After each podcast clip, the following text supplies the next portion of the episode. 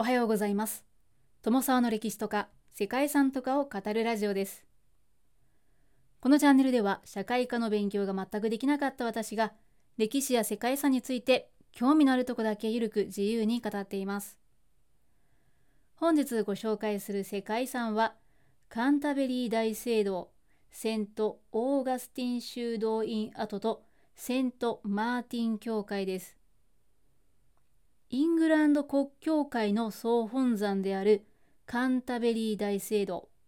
ベネディクト修道院の聖オーガスティン修道院、そしてイングランド最古の教会である聖マーティン教会の3つの構成資産からなるイギリスの世界遺産です。カンタベリー大聖堂は11世紀にイングランド南東部ケント州のカンタベリーに建てられたゴシック建築の大聖堂です。現在は16世紀のイギリス宗教改革によって成立したイギリス王国を首長とする教会イングランド国教会の総本山として知られています。もともとは聖アウグスティヌスがイギリスにキリスト教を伝えたとされる597年に建てられた教会でした。大聖堂の建物自体は中世初期に建てられたもので、その後何度か改修が行われてきました。大聖堂では1170年にイングランドの聖職者でカンタベリー大司教が暗殺されるという出来事があり、トマス・ベケットが暗殺された場所とされる聖殿には多くの巡礼者が訪れています。セント・オーガスティン修道院跡は597年に聖アウグスティヌスによって建てられた修道院跡です。カンタベリーのアウグスティヌスはイングランドへのキリスト教布教で知られる7世紀の司教で初代カンタベリー大司教でもあります。596年に教皇グレゴリウス1世の命によって約40人の修道士とともにイギリスへ布教のために派遣されました。翌年の597年に初代カンタベリー司教となってクリスマスまでに約1万人のイングランド人に洗礼を施すと翌年にカンタベリー大司教に任命されましたセント・オーガスティン修道院跡はカンタベリーの地にキリスト教が広まったことを象徴する場所ではありますが修道院跡と言われる通り、現在は廃墟となっています。残されているのは石造りの教会や修道院の遺構ですが、それらは中世の建築技術の傑作と言われています。セントマーティン教会はローマ時代の遺跡を利用して建てられたイギリス最古の教会の一つです。この教会は597年に聖アウグスティヌスが初めてミサを行った場所としても知られています。教会の建物自体は中世に入ってから何度か改修が行われて19世紀になって大規模な修復が行われています。世界遺産に登録されたこれらの建造物はキリスト教の歴史を象徴する非常に重要な場所であり建築や芸術にも多大な影響を与えてきました。イングランド国教会の総本山としての役割であったり聖人トマス・ベケットにまつわる歴史的な出来事など多くの人々にとって重要な場所で現在でも多くの観光客や巡礼者が訪れる場所です。ということで本日はイギリスにあります世界遺産カンタベリー大聖堂セント・オーガスティン修道院跡とセント・マーティン教会をご紹介したいと思います。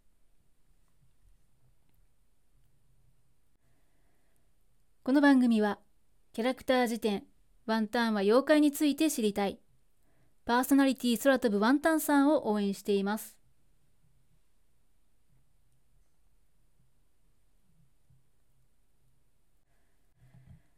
カンタベリー大聖堂セント・オーガスティン修道院跡とセント・マーティン教会は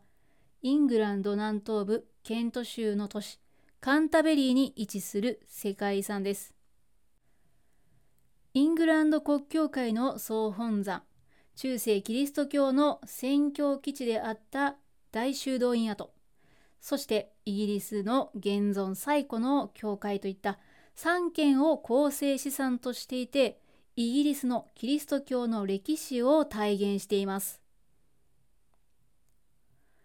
グレートブリテン島への正式な宣教が始まったのは教皇グレゴリウス1世がベネディクト会の修道院長であったカンタベリーの聖アウグスティヌスを派遣した597年と言われています。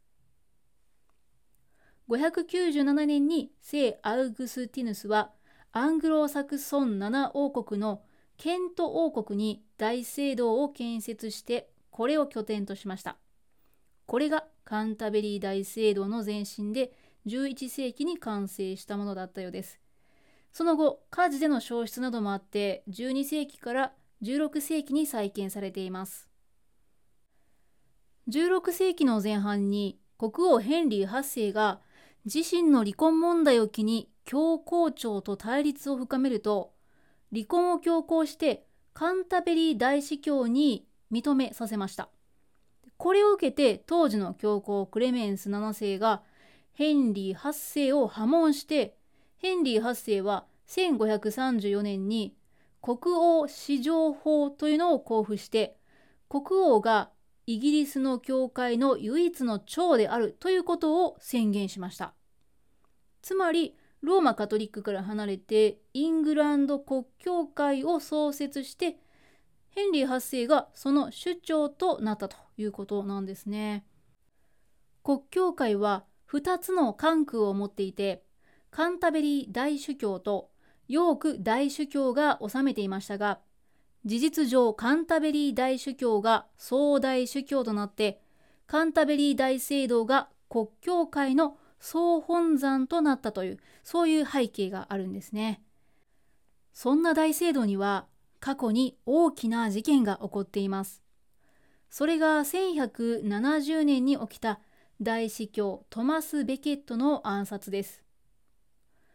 当時の国王ヘンリー2世は国の関与を嫌って対立が続いていたカンタベリー大司教トマス・ベケットを暗殺しました。トマス・ベケットは国王の軽はずみな言葉が原因で4人の騎士によって大聖堂内で殺害されてしまいました。どうやらヘンリー2世も殺害までは望んでいなかったようですが人々は国王を非難してベケットを聖人として崇めるようになりました。実際にベケットは死後3年という異例の速さで教皇庁によって聖人として劣勢されました。大聖堂は人気の巡礼地となって多くの信者を集めてベケットの遺体は大聖堂の三位一体礼拝堂に安置されました。ちなみにベケットの遺骨に祈りを捧げると重篤な病気や怪我が治癒するというですねさまざまな奇跡が起こったそうで病を治す力があるというふうに考えられて崇拝されているそうです。そんなカンタベリー大聖堂は総本山の名に恥じない壮麗で重厚さを漂わせる歴史的な建造物です。何世紀にもわたって大規模な増改築が行われた大聖堂は建設当時よりも厳かな姿となっています。火災で焼失した大聖堂の再建にはフランス出身のギヨーム・ド・サンスが主任建築家として選ばれました。東側にある後陣内陣は1174年から1180年に初期ゴシック様式で作られています。これは英国初のゴシック建築だったそうで当時としては斬新なものでした。ただギヨームは足場からの落下による大怪我で建築途中で退任してその後はイギリス人建築家に引き継がれています。西側にある新楼や側楼廃楼は1379年から1503年に後期ゴシック様式で建てられています。イギリス式ゴシックの建物の中でも他では見られないほどの美しさを見せています。また大聖堂のシンボル的存在で約80メートルの高さを誇るベルハリータワーもイギリス式ゴシック建築の高い塔の威厳ある姿をしています。大聖堂は内装も美しく天井が高く壮大なホールは白く巨大な石造りの柱の重厚感と細かな装飾の調和が印象的です。特にアーチ型の天井はファンボルトと呼ばれる構造で複雑かつ繊細なリブボルトが施されていて見応えもあります。通路に沿うように多くのお墓もあって外側にある小さな礼拝堂には聖職者や王族が埋葬されています。現在はイギリス屈指の巡礼地であり、イングランド国教会の中ではソールズベリ大聖堂と並んで最も格の高い大聖堂としての地位を築いています。ガンタベリー大聖堂から徒歩で約5分の場所にあるのが2つ目に紹介する聖オーガスティン修道院跡です。アウグスティヌスによって建てられたカトリック教会最古の修道会ベネディクト会修道院でしたが現在はほとんどが廃墟となっていますアウグスティヌスが到着した597年頃のカンタベリーはアングロサクソン7王国の一つのケント王国でした当時サクソン人の教会は3軒あったようですがケント王国のエゼルベルト王がカンタベリーの私壁のすぐ外に教会の建築を許可しました。この修道院創建の主な目的は、歴代ケント王やカンタベリー大司教たちを埋葬するためで、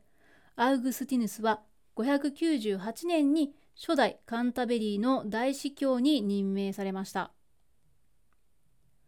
978年にはより大きな建物が建てられてその後1100年までにロマネスク様式の大きな教会が新たに建てられました